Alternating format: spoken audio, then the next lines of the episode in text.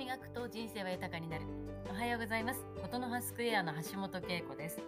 毎週月曜日の朝は声の定期便。11月21日月曜日の朝です。静岡はですね雨が降っておりましてえ私毎朝雨でなければジョギングをするんですけれども今朝はのんびりと 朝寝坊と言いますか、えー、のんびり朝を過ごしております。今日はですね、言葉って体を通して初めてしみるなということをお話しできたらなと思います。というのはですね、今月本当にありがたいことにですね、いろいろこう、あの、研修のお仕事とか、事業を任されたりとか、その皆さんの前でいろいろこうお話をする機会が増えてるんですね。しかもこう組み立てからですね、自分が、まあ、オリジナルで考えなくてはいけないという場面も多くて、こう必死に、必死に文章を私の場合はまず書くんですけれども、書いたものをですね、何度も何度も声に出して話すんですね。で、書いただけだと、あの分か分かりはいいというかの組み立てを見直したりとか全体のバランスを見たりするということにはすごく役立つんですけれども実際自分が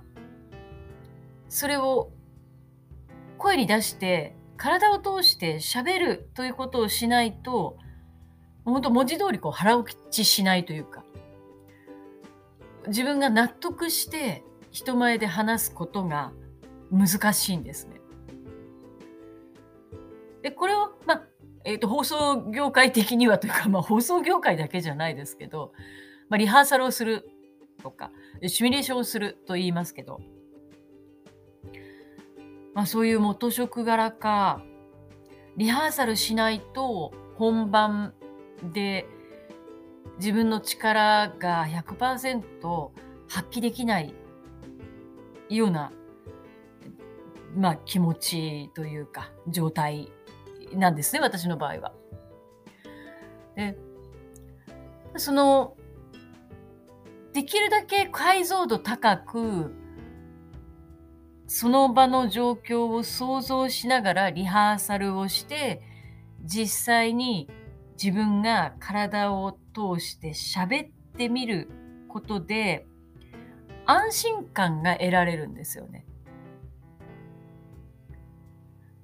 でもちろんその研修や授業は私の場合は対話型で参加者の声を拾いながら進めていくというパターンが多いので想定していないような問答が、生まれたりすることもあってでもある程度ベースのラインを自分が安心して喋れるようになっていると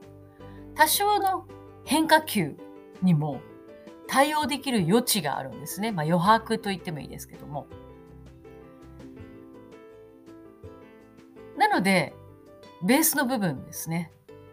基本の部分というか、軸になる部分は確実に準備しておくということを心がけています。意外とですね、その、プレゼンテーションの指導や面接の指導をするときに頭だけでまあ、文字だけで準備をして満足してるって方が多いんですけれどもやっぱりね文字から体を通して声にしてみる言葉にしてみるっていうことってすごく大事